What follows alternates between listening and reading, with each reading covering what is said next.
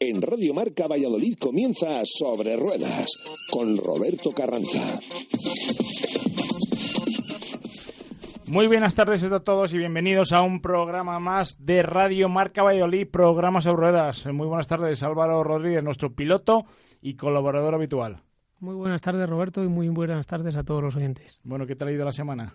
Bien, eh, la semana ha ido bien y aquí venimos preparados para hacer entrevistas, cargados de noticias y para contaros la actualidad del motor. Muy bien, pues vamos a comenzar nuestro programa, como siempre, con algo de velocidad.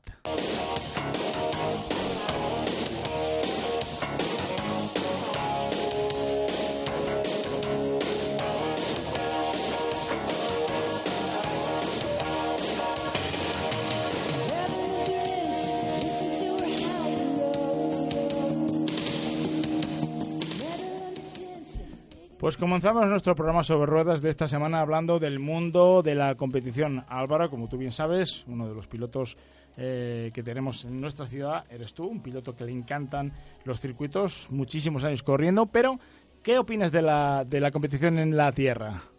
Pues me parece diferente, pero bueno, me parece muy interesante, con, con unas virtudes muy positivas, muy espectacular de cara al público y de cara a los pilotos pues, pues también porque se hacen, eh, se hacen días de competición muy largos y con mucha variedad de, terrenos, con saltos, con todo tipo de, circunstancias y aparte pues tenemos algunas de las copas o la mejor copa sin duda que encontramos a día de hoy en España que, que es la Copa Kobe. Pues si alguien sabe de la Copa Kobe es su responsable Alberto de Kobe Motor. Buenas tardes.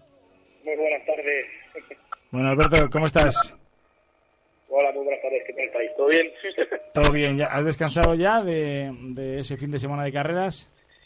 Sí, sí, descansamos ayer un par de horitas. es, una locura, vaya mes de octubre que tenemos, Roberto, vaya mes de octubre. Pero bueno, ya, ya estamos 100% con la complacencia, con la, con la cuarta cita de la Copa Kobe. Y bueno, pues ahora viendo que, que, no, que no dejemos nada al azar, ¿no? Acabamos de recibir los trofeos, tenemos todo ya en marcha para que, bueno, para que, para que todo vaya bien. Bueno, cuéntanos en estos micrófonos, ¿qué es la Copa Kobe?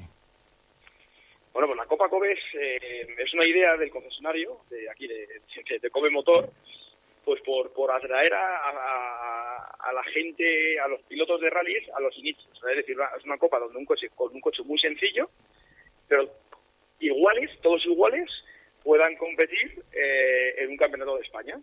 Entonces, bueno, pues el año pasado se, eh, se hicieron 10 coches, y este año tenemos 20, que es el tope que nos hemos puesto. Entonces, bueno, pues hay 20 pilotos, 20 equipos de toda España, pues que, que, cuando llegan las citas, pues compiten. Pero claro, es un poco eh, recordando la, Copa Seat Panda, cuando, por ejemplo, Carlos Sainz se inició en la competición, que son que los coches son muy sencillos, son todos iguales, por, por coche no, no vas a destacar, pero lo que prima es la, es la, es la, el de cada uno, ¿no? Y, yo creo que eso es lo más importante de la Copa es una copa escuela, diríamos, que cualquier persona que quiera empezar a correr en tierra, pues tú recomiendas que es una copa de promoción fantástica. Claro, claro, la idea es escuela, lo que pasa es que también es cierto que, que, tenemos todo tipo de públicos. Eh, hay, hay chavales que han cumplido los 18 años y están en la copa, y luego tenemos un perfil de, de pilotos con 50 y pico años que corrieron copas hace muchos años y, y quieren volver a, reeditarlo, ¿no? Entonces, bueno, escuela, escuela, realmente el coche sí que lo es, porque te enseña a conducir, te enseña a pilotar de verdad, y pero vamos que está abierto para todo tipo de, edades. La verdad es que no nos cansamos, Roberto y yo, aquí de repetir eh, las bondades de esta copa y realmente es lo que nos gustaría ver en todas las especialidades de, los campeonatos de España de automovilismo y es impresionante lo que habéis conseguido eh, con 20 pilotos, como dices, eh, con, con un COBE haciendo una copa de promoción que efectivamente se hace con un vehículo que no es de unas prestaciones súper elevadas, pero que hay una gran igualdad y que se genera una deportividad impresionante. Eh, ¿Cuál crees que ha sido el éxito, sobre todo, de, este campeonato y cómo, cómo, lo habéis hecho para que, para que salga tan bien? Hombre, el éxito, yo creo que hay muchísimo trabajo por detrás, que, también lo sabéis, eh, pero el éxito realmente lo tiene, yo creo que el coche, porque el coche no, no, no por ser barato, entre comillas, ¿no? Eh, tiene por qué ser fiable y lo que hemos conseguido es una fiabilidad absoluta. O sea, el año pasado, este año, eh, yo te puedo, no sé, se habrán corrido en total los aigos que habrá por España corriendo todo tipo de carreras nacionales y regionales ya superarán las 200 y pico carreras. Y ha habido muy, muy, muy pocas averías. O mecánicas yo creo que se pueden contar dos o tres. Entonces, claro, la fiabilidad del coche es absoluta. Entonces, comprarte un coche barato que encima no se rompa, pues yo creo que es uno de los éxitos. Luego el coche transmite muchísimo, porque, bueno, son 70 caballos, o sea, puedes dar la sensación de que no corre, pero cuando, cuando te pones a los mandos del coche terminas sudando como si estuviera llevando un, un. Entonces las sensaciones de carrera son muy buenas. Y luego, pues bueno, pues tenemos los premios también que son importantes para ser un concesionario. Y, y, y, también, ya por terminar de las bondades de la Copa, pues el buen rollo, ¿no? El buen compañerismo que hay, que hemos conseguido que, que sea una Copa de, de amigos. El, el, sábado se pondrán el, el casco y, todos irán a, irán a, a, ganar, pero el resto del año hay un compañerismo absoluto. Pues todo eso lo metes en la coctelera, yo creo que son un poco la clave del éxito, ¿no? Sabes, Alberto, una cosa que estábamos hablando antes a micrófono cerrado, Álvaro y yo. Álvaro pues es uno de los mejores pilotos de España, que ha estado en todas las copas de promoción y ha ganado alguna. Y me decía que al principio de temporada muy bien los circuitos, pero que al final de temporada no te hablabas con nadie. Claro.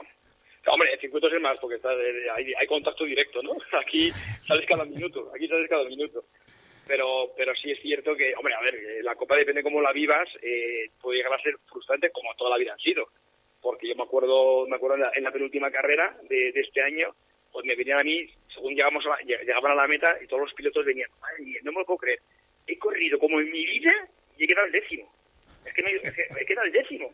Y otros llegaba al rato y te decían lo mismo, joder, madre mía, es, imposible ir más deprisa. Y he quedado siete, el séptimo.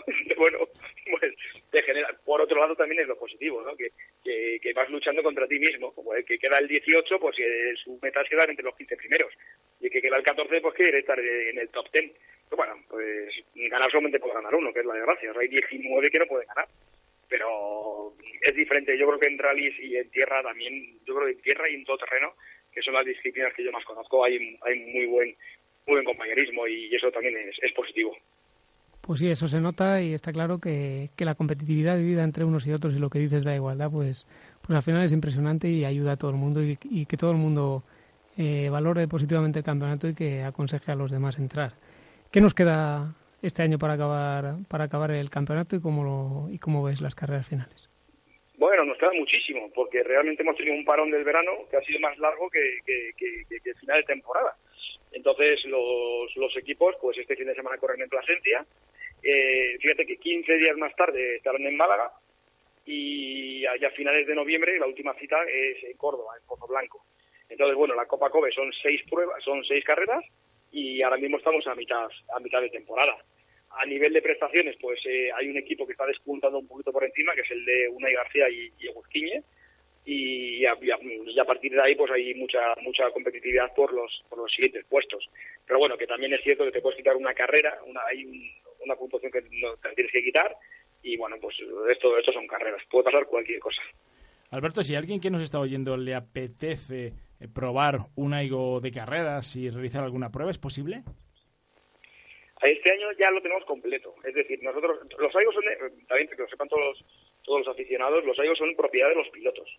¿Vale? De, los, realmente hay 21 AIGOs construidos, porque siempre hablamos que son 20, pero hay 21. Lo que pasa es que uno es del programa Mujer y Motor, con la Federación Española de Automovilismo y el Consejo Superior de Deporte, entonces ese coche no le contamos. Todos los coches tienen sus dueños, excepto Kobe, que nosotros tenemos cuatro coches. Y de los cuatro coches están alquilados para todo el año. Entonces lo que sí, eh, yo me imagino que a partir de las próximas de carrera, pues la gente ya empezará a hacer su composición del lugar para el año que viene y tendremos coches para, para poder alquilarlo también para que aquella persona que quiera conocer este mundo sin la necesidad de comprar el coche. Y luego nosotros también a finales de temporada no lo tenemos seguro, pero al principio sí que hacemos una jornada para que la gente también pruebe los coches. Pero bueno, todo eso eh, eh, lo, estamos haciendo a través del concesionario, con el, con, con, el contrato que tenemos en el concesionario, y, bueno, opciones de alquiler sí que va a haber. Opciones de alquiler es importante, pero importante sobre todo para los pilotos, aparte de que sea una copa de promoción. Tú antes me, me has dicho también que hay pilotos veteranos corriendo. ¿Puede ser que lo que atraiga también a esta copa sea el gran premio final? Sí, bueno, el, año pasado no lo teníamos. Eh, el año pasado el premio final era un premio económico y bueno, como siempre estamos buscando en qué mejorar, pues este año el premio, yo creo que es un premio gordo, porque el, campeón de la Copa 2000, 2016 correrá el año que viene de manera semioficial con el, con el Toyota GT86. Eh, el Toyota GT86 ya es un vehículo de 200 caballos, tracción trasera, o sea, es un coche muchísimo más de competición. Eh, que, será, hemos pensado que es el siguiente paso a, correr con el AIGO, ¿no? Corres con el AIGO, luego das un paso más, porque no nos olvidemos, y me voy un poco de tu pregunta, pero vamos, no nos olvidemos que el objetivo que tiene la Copa es que todos los pilotos y copilotos que participan en ella vayan creciendo profesionalmente en este mundo. O sea, a mí me encanta cuando un piloto que ha corrido la Copa ahora está montado en un R2 o está en un Mitsubishi Evo. Eso es, realmente es nuestro objetivo, ¿no? Que, es, meter gente en la cantera en las carreras, ¿no? Y, y, el GP pues, nos está ayudando a, que ya hay muchos equipos que no tienen opciones este año y se van a tomar las tres carreras que quedan como entrenamiento para ganar la Copa el año que viene. Que todavía no saben si el premio va a ser el mismo. Pero bueno, ellos ya van a por todas. Muy bien, muy bien. Pues Alberto, muchas gracias por estar con nosotros. Antes de irte de nuestros micrófonos, también decir que es un piloto fantástico y que, que has estado corriendo este último fin de semana en Guadalajara, ¿no? En el Campeonato de España de Rallys Todoterreno. Sí, sí, sí, es lo que he dicho antes, que, que están coincidiendo las fechas, que es que ahora tenemos una de todoterreno y una de tierra, todoterreno, tierra. Yo creo que en casa nos van, nos, van a echar, pero bueno, coincide en octubre y hemos vivido un fin de semana en Guadalajara, un recorrido precioso, una carrera muy, muy bonita y, bueno, pues igual, también ahora, ahora en 15 días corremos en Serón para terminar luego la temporada en Cuenca. Entonces, bueno, estamos, aunque estemos ya en el mes de octubre, estamos casi casi a mitad de temporada en ambas. Bueno, que sepan todos ustedes que Alberto opta a, a ser el campeón de España de rally de T2. Sí, T2 es una categoría, bueno, pues como habéis visto con la Copa, nos gusta la base, nos gustan los principios. T2 es una categoría de coches de serie que, bueno, yo fíjate, yo la compito desde el año 2002, ya llevamos unos cuantos años en T2, y en 2012 la ganamos, luego es muy difícil ganarla, lógicamente, y este año estamos ahí, y lo tenemos muy difícil, Roberto, y tú lo sabes, ¿eh? Pero bueno, sabes que vamos a hacer lo posible, y si no ganamos nosotros, el que la gane se lo habrá currado de verdad. Sí, porque la verdad es que la especialidad de todoterreno, mira que es difícil, ¿eh? Estar ahí durante carrera tras carrera y con tanto kilómetro que el coche aguante, ¿eh? es que lo bueno, mira, hoy lo comentaba, estaba comiendo con unos amigos también del todoterreno y lo comentamos, que lo bueno que tiene esta disciplina es que hay mil variables. O sea, puedes tener el mejor coche, el mejor equipo, el mejor, lo mejor de todo y no ganar. ¿Por qué? Pues porque puedes pinchar. Estamos hablando de carreras de 400, 500, 600 kilómetros. Que es que pueden pasar tantas cosas que al final el, estar ahí arriba es un trabajo de, locos y, todo tiene que funcionar a la perfección. Bueno, Alberto, responsable de la Copa COBE a nivel nacional, muchísimas gracias por estar con nosotros en antena y te seguiremos molestando y llamándote para que nos cuentes cómo acaba esta Copa Nacional, una de las copas de promoción yo creo que más importantes en España. Alberto, muchísimas gracias por estar con nosotros en antena. Muchísimas gracias a vosotros. Este, que sepáis que en Plasencia, en el Twitter de la Copa COBE, vamos a hacer un seguimiento exhaustivo para que todo aquel aficionado quiera, quiera seguirlo en directo también. Muchas gracias, Alberto.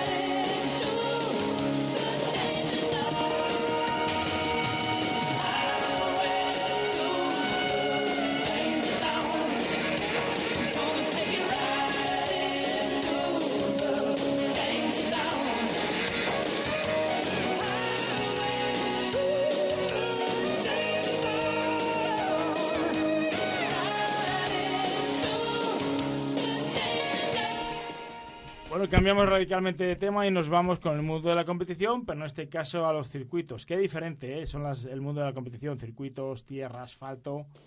Pues sí, se basan en lo mismo de fondo y hay una, una tensión similar, pero bueno, al final cada especialidad tiene lo suyo, como tú sabes, y, y realmente pues pues cada uno evolucionamos donde más tiempo pasamos y, y, aprendemos las cosas específicas de cada, de cada de cada especialidad. Como decíamos antes, pues sobre todo en los circuitos el mayor problema que tenemos es el contacto físico entre los coches, que al final se traduce en contacto entre entre los pilotos que no siempre es el más adecuado. Sí, sí, siempre que vais a la, a la gresca todos los pilotos de los circuitos, ¿eh?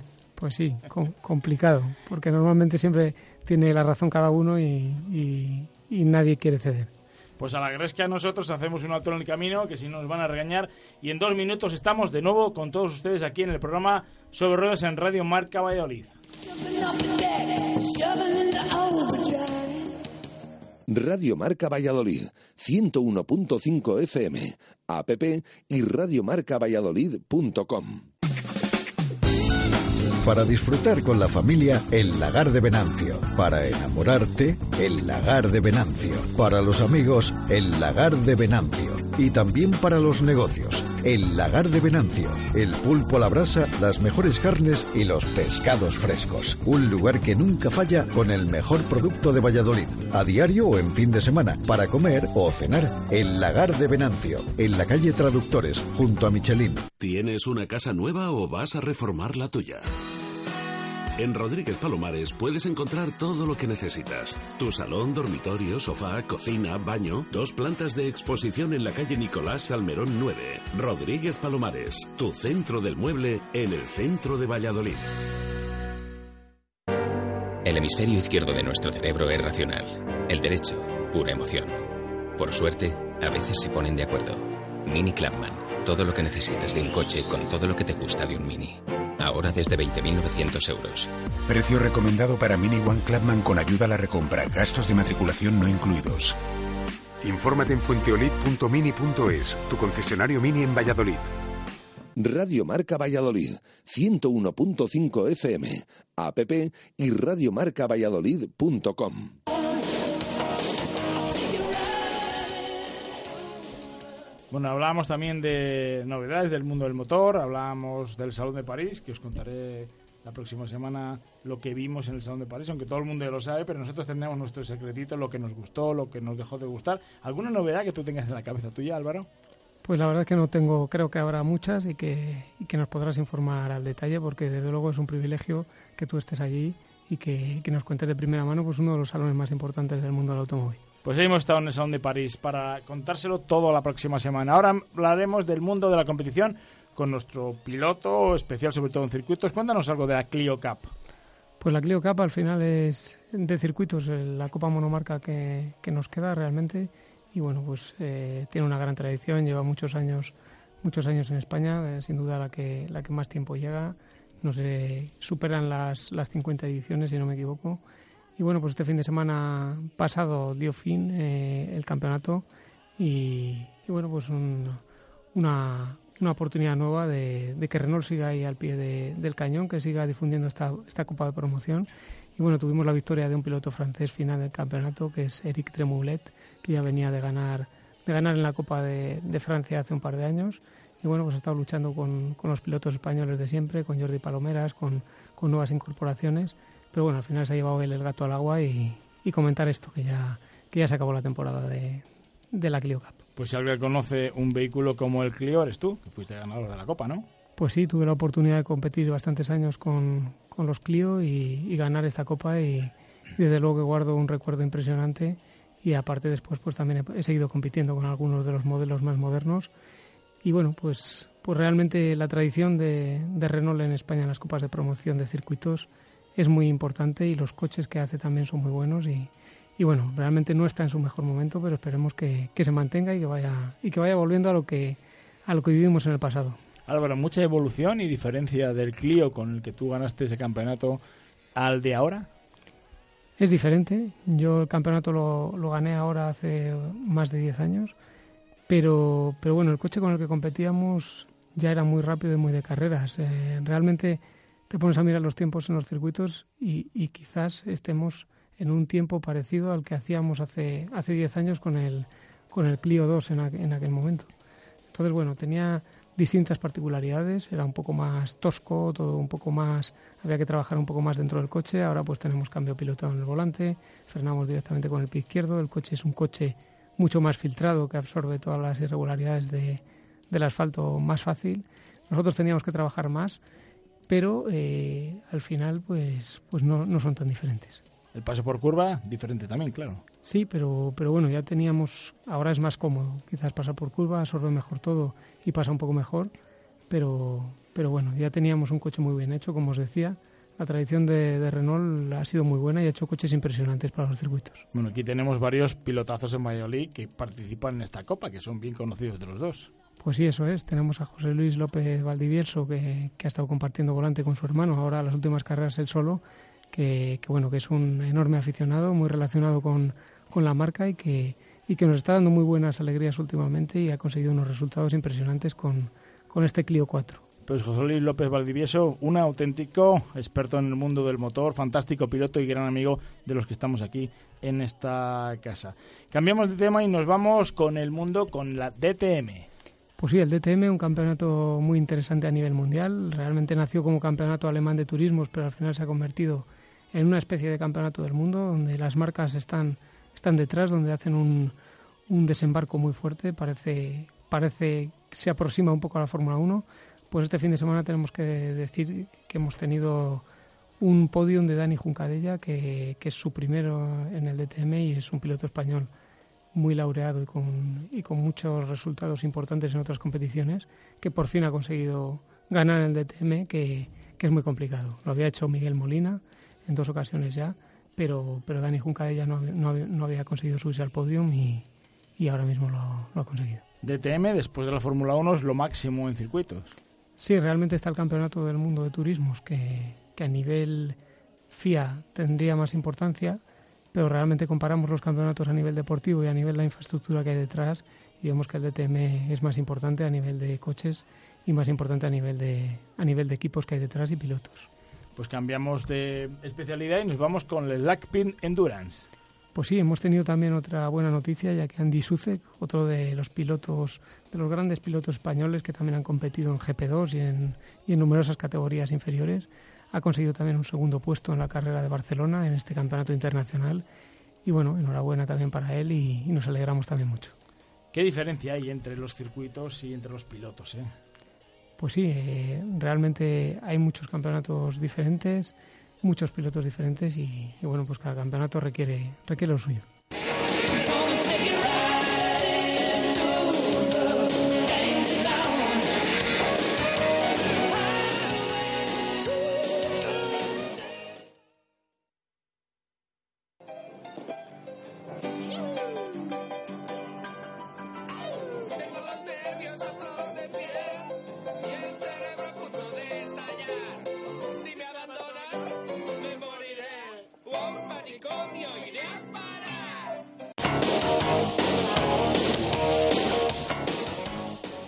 Bueno, esa banda sonora de Top Gun y de la película que, que durante este programa la vamos a tener pues eh, en vivo con nosotros. Una banda sonora que nos gusta a todos, a toda la gente joven y no tan joven, Álvaro. Pues sí, nos anima y, y esperemos que a, que a vosotros, todos los oyentes, también. Bueno, pues seguimos hablando del mundo de la competición. Álvaro, cuéntanos, que estuviste en Valencia. Pues sí, hemos tenido últimamente como carreras interesantes. Eh, hemos competido en el Campeonato de España de GTs en, en, la cita de Valencia, el circuito de Ricardo Tormo. Y bueno, pues la verdad es que ha sido un fin de semana que no, que no ha sido fácil porque hemos tenido bastantes problemas con, con el cambio y con el embrague eh, en este Porsche 911 GT3 con el que competimos. Pero bueno, hemos conseguido librarlo muy bien porque hemos conseguido eh, dos podiums en la categoría, un segundo y un tercer puesto y un segundo puesto también de la general entre los, entre los 50 coches de la, de la segunda categoría. Y bueno, pues, pues muy contentos al final del resultado y, y esperemos que, que podamos seguir así en la, en la última cita del campeonato y, y, que no tengamos estas dificultades técnicas que, que nos han hecho sufrir bastante este fin de semana a pesar de que hemos conseguido librarlo bastante bien. Últimamente el, el, coche lo vais mejorando muchísimo. Habéis tenido problemas con los motores, con el cambio, pero ahora últimamente parece que el coche ya le habéis cogido el hilo. Sobre todo en cuanto a las características técnicas y que todo funcione. Sí, la verdad es que hemos ido trabajando y el trabajo se ha notado. La puesta a punto ha mejorado mucho. Tenemos un coche muy rápido a una vuelta y muy rápido también a una carrera larga de una o dos horas, como es el caso de este campeonato.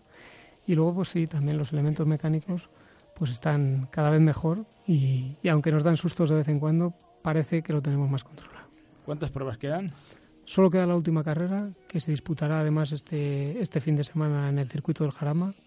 Eh, y bueno, pues ahí llegamos como cuartos clasificados del certamen y esperemos tener un, un buen final. Realmente un, un meeting también muy interesante en el, en el llamado espíritu del Jarama, que vamos a, a tener la oportunidad de ver los Fórmula 1 históricos, que es un campeonato impresionante donde podemos ver coches legendarios de la Fórmula 1, eh, John Play especial de Sena, etcétera, etcétera. Y, y que bueno, que, que, animamos desde aquí a todo el mundo que, que se acerque porque realmente es un fin de semana de competición muy interesante. Eso será el próximo fin de semana, ¿no? Este Eso es. El próximo fin de semana el circuito del Jarama. Eso es. O sea que lo tenemos aquí cerquita. Hay que invitar a todo el mundo que le guste el mundo de la competición a que se acerque al circuito del Jarama a ver esas fantásticas Copas GT y sobre todo a esto que es muy difícil de ver. Sí, realmente pues eh, aquellas personas que han ido a ver la Fórmula 1 al Jarama en, en, sus años, en los años 70, 80, pues pueden revivir eh, esos momentos que realmente es único y muy difícil de ver y son verdaderas joyas sobre ruedas. Eh, el ruido que tienen, la velocidad que van y, y también parados en boxes como, como desmontan todo es bastante impresionante. Álvaro, mucha gente por la calle me pregunta siempre cómo, cómo hacemos o cómo hemos hecho para empezar a, a competir y que sus hijos les apetece competir o introducir a sus hijos en este mundo con lo difícil que es. ¿Qué consejo le darías? Bueno, pues hay que tener tesón, confianza y empezar poco a poco. Es un mundo complicado, no vamos a decir aquí otra cosa porque es bastante complejo. Entonces, bueno, lo primero, lo primero es empezar poco a poco con, con tranquilidad y sobre todo que el hijo disfrute y ver cómo, cómo se encuentra con, con, el CAR, que sería lo normal empezar, ir evolucionando y que vaya disfrutando de, de, lo que hace primero. Después, pues bueno, si se ve que va evolucionando bien, ya, ya hay que tomar medidas un poco más, un poco más serias, hay que encaminar un poco los pasos de, del, del, nuevo piloto para que no se pierda, porque realmente es muy complicado ir por el camino bueno. Y bueno, pues, pues después enfrentarse un poco a, a las luchas que hay en los distintos campeonatos que no son fáciles. Luego llega el punto crítico, como cuando tenemos 18 años y tenemos que decidir qué carrera queremos estudiar. Llegamos, salimos del karting y decidimos circuitos o rallies. Pues sí, como dices, hay, hay varios caminos, circuitos o rallies sería, sería el, la diferenciación más, más grande y bueno, pues cada especialidad tiene lo suyo. Eh, realmente la mayor parte de los chavales del karting tienden a, hacer circuitos y hacer monoplazas. Creo que este camino cada vez lo veo menos recomendable porque es demasiado elitista y demasiado complejo acceder a las categorías superiores y si se accede progresar en ellas también lo es. Entonces de circuitos yo elegiría más eh, campeonatos de turismos o campeonatos que son un poco más sencillos y hacia lo que va teniendo todo. Y los rallies, por otro lado, pues bueno, está muy interesante, tienen su complejidad a nivel de, de ir rodando por, por, carreteras abiertas. Tú conoces muy bien los rallies, tanto en todo terreno como en asfalto, y, y puedes hablarnos mejor de todo esto. Pero también eh, es mucho más completo y realmente haces días de competición muy largos y en los que aprendes también mucho. Pues ya saben todos ustedes si tienen eh, alguien en su familia que le apetezca eh, introducirse en el mundo del automóvil, desde luego hay que empezar eh, desde abajo con el karting y luego pues cuando tengan lo tengan un poco más claro y sobre todo eh, yo creo que aquí Álvaro hay que decir la verdad que influye mucho el aspecto económico decidiremos cuál es la especialidad que nos gusta porque dentro de los circuitos también tenemos monoplazas o automóviles como tú estás haciendo ahora mismo porque tú también estuviste en los monoplazas y luego te pasaste a los a los a los automóviles Sí, eso es. El monoplaza al final pues es el coche más puro porque es muy ligero, está hecho de carreras y está hecho expresamente para, para rodar por un circuito y es lo más puro y lo más, y lo más rápido y lo más real. Pero bueno, realmente, como tú dices, el tema económico influye mucho en este sentido y progresar en el mundo de los monoplazas es casi una utopía. Entonces al final, al final eh, hay otras, otras, otros campeonatos y otras vías que creo que son bastante más interesantes y que pueden dar unas posibilidades de futuro a día de hoy como en los campeonatos de, resistencia que hay por todo el mundo. Al final de, antes de que acabe este año 2016, haremos un especial de todo esto, de cómo podemos eh, iniciarnos dentro del mundo de la competición, las copas que hay, los presupuestos que tiene que haber, que tiene que tener un piloto que, que se inicia o un piloto que ya está en, en, campeonatos importantes, los presupuestos, lo que valen los coches. Yo creo que a veces vamos a dar un montón de datos que a la gente realmente le interesa mucho conocer estos datos.